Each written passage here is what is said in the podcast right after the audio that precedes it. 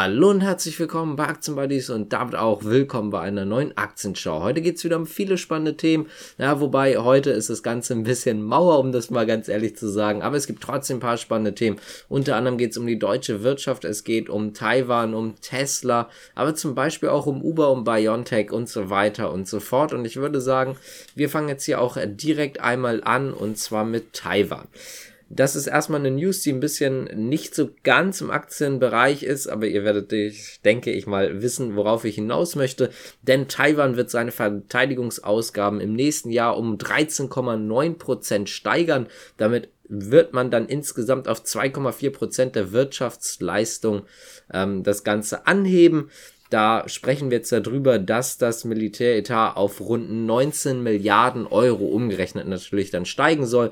586 Milliarden taiwanesische Dollar. Davon profitieren könnten natürlich vor allen Dingen unter anderem die USA, beziehungsweise in dem Fall zum Beispiel Lockheed Martin, denn die USA ist ja doch einer der ganz großen Lieferanten, was militärische Sachen oder eher gesagt militärische Güter angeht an Taiwan. Dementsprechend gibt es sicherlich die ein oder andere Aktie, die davon sehr gut profitieren kann. Könnt ihr mal selber gucken, was die taiwanesische Armee so benutzt und dementsprechend mal schauen, was man dann vielleicht investieren kann, wenn man das dann überhaupt möchte, in diese, ich sag mal, unethischen Sachen zu investieren. Kommen wir mal zur nächsten Nachricht. Ich habe es gerade schon gesagt, Uber. Und zwar ist es so, dass Uber vorbörslich im Plus ist, denn Uber baut die App mit ÖPNV-Verbindung aus. Das ist jetzt nicht die erste Stadt mit Berlin. Die wurde jetzt nämlich gerade angekündigt, beziehungsweise nicht nur angekündigt, sondern ist jetzt auch tatsächlich schon in der App integriert. Also die ganzen ÖPNV-Verbindungen, Fußwege, Umsteigeinformationen, Tram, Bus, S-Bahn, U-Bahn und so weiter und so fort. Das ist jetzt alles mit in Berlin drinne, wie ich gerade schon erwähnt hatte, nicht das erste Davor gab es das Ganze zum Beispiel schon in London, Paris, Brüssel, Lissabon oder auch in Zürich. Damit möchte Uber natürlich auch noch Leute ich sag mal, in die App locken. Das könnte natürlich ein, ein gutes Lockmittel sein, dass man dann sagt, okay, hier habe ich wirklich alles in einem, dass ich sagen kann, ja, ich könnte jetzt hier vielleicht auch ÖPNV fahren, aber wenn mir das Ganze jetzt hier zu lange dauert, gehe ich direkt rüber und bestelle mir ein Uber. Das könnte doch durchaus der Weg sein. Also im Prinzip neue Kunden oder potenzielle Kunden auf die Plattform zu locken. BioNTech ist ebenfalls vorbörslich im Plus und das liegt an dem neuen Omikron-Impfstoff, denn der soll bald ausgeliefert werden. Innerhalb weniger Tage nach der erwarteten Zulassung soll das Ganze dann losgehen, also nach der erwarteten Zulassung der Europäischen Arzneimittelbehörde, also der EMA. Und man geht selber davon aus, dass das sehr, sehr zeitnah ist. Man geht davon aus, dass also die Zulassung jetzt in sehr, sehr naher Kürze kommt, dass man dann auch direkt ausliefern kann. Ähm, wenn man das jetzt mal im Datum nennt, dann geht man davon aus, dass man es irgendwo Anfang September schaffen kann beziehungsweise schaffen wird. Und damit kommen wir mal zu Tesla. Da gibt es zwei kleinere News zu. Einmal, äh, es wird ein Personalwechsel äh, dementiert.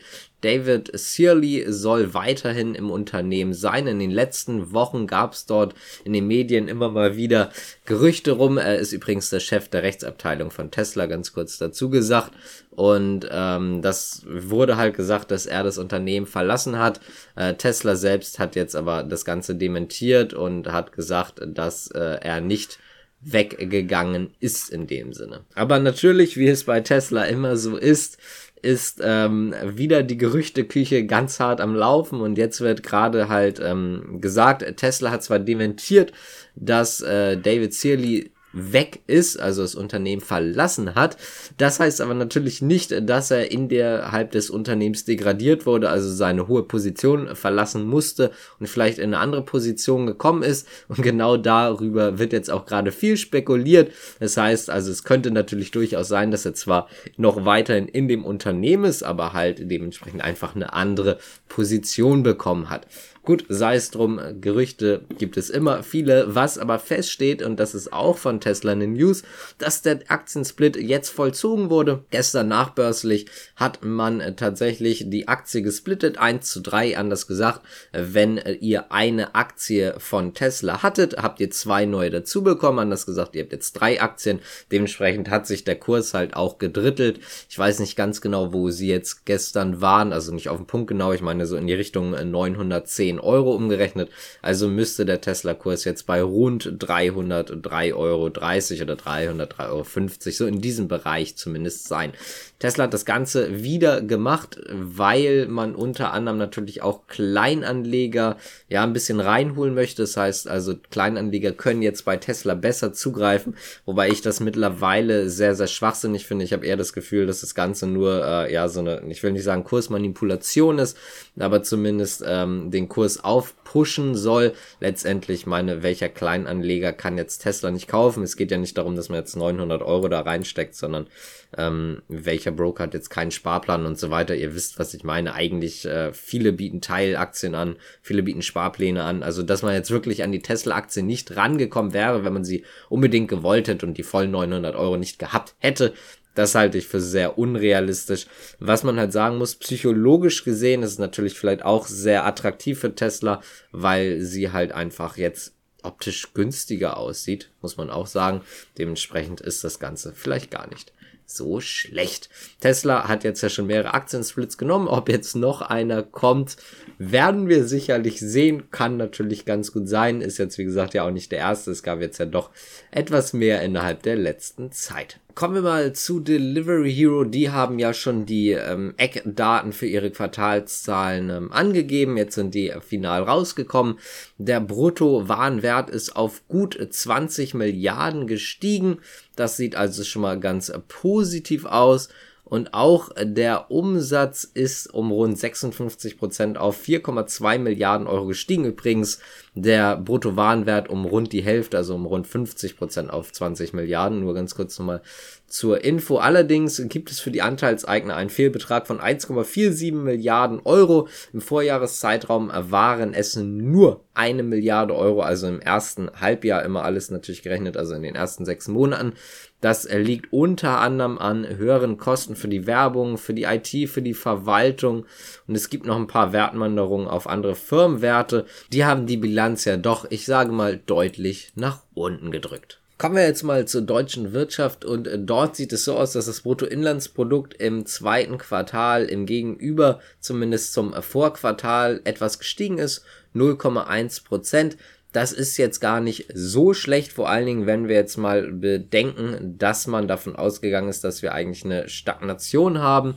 Also die schwierige weltwirtschaftliche Lage hat ja doch natürlich sehr, sehr stark belastet, aber die deutsche Wirtschaft hat sich dabei behauptet. So selber sagt man zumindest beim Statistischen Bundesamt. Auch die Kassenlage hat sich relativ überraschend ins Positive gewendet. Wenn wir uns jetzt mal angucken, im ersten Halbjahr wurden nämlich 13 Milliarden Euro mehr ausgegeben, als man eingenommen hat. Das ergeben zumindest vorläufige Berechnungen.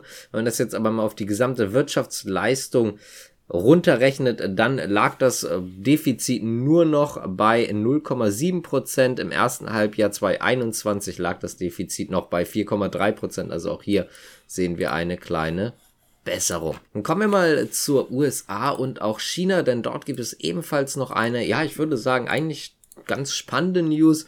Und zwar geht es dabei um die Spannung zwischen den USA und China, denn man muss einfach sagen, die wird immer stärker, diese Spannung. Und das merken jetzt auch mal wieder chinesische Unternehmen. Es ist so, dass man ja von Chinas Seite aus gesagt hat, man hat zwar nichts dagegen, wenn sie die chinesischen Unternehmen im Ausland gelistet werden. Allerdings muss man dafür einfach viele Voraussetzungen erfüllen. Jetzt haben sich aber viele Unternehmen von der Wall Street zurückgezogen aus China. Dabei handelt es sich unter anderem um äh, fünf Staatsunternehmen und unter anderem sind mit dabei China Life Insurance, Petro China, Sinopec, Aluminium Corporation of China, Sinopec Shanghai Petrochemical und die werden alle bis Ende des Monats an der NYSE aufgeben. Alle haben den Schritt gleich begründet und zwar damit, dass man geringes Handelsvolumen in den USA hat und hohe Kosten für die administrativen Pflichten und genau deswegen lohnt sich das Ganze nicht. Man möchte jetzt schlichtweg von den Notierungen unter anderem in Hongkong Gebrauch machen, denn auch hier sind ja ausländische Investoren willkommen. Und das war's jetzt auch mit den News. Ich hoffe, es hat euch gefallen, auch wenn die heute nicht ganz so stark waren. Wenn es euch gefallen hat, gerne abonnieren, liken, kommentieren, die Glocke drücken. Es sei denn natürlich, ihr hört den Podcast, dann könnt ihr natürlich auch trotzdem followen oder bewerten, wie ihr das gerne möchtet. Ich würde sagen, danke und bis zum nächsten Mal. Ciao.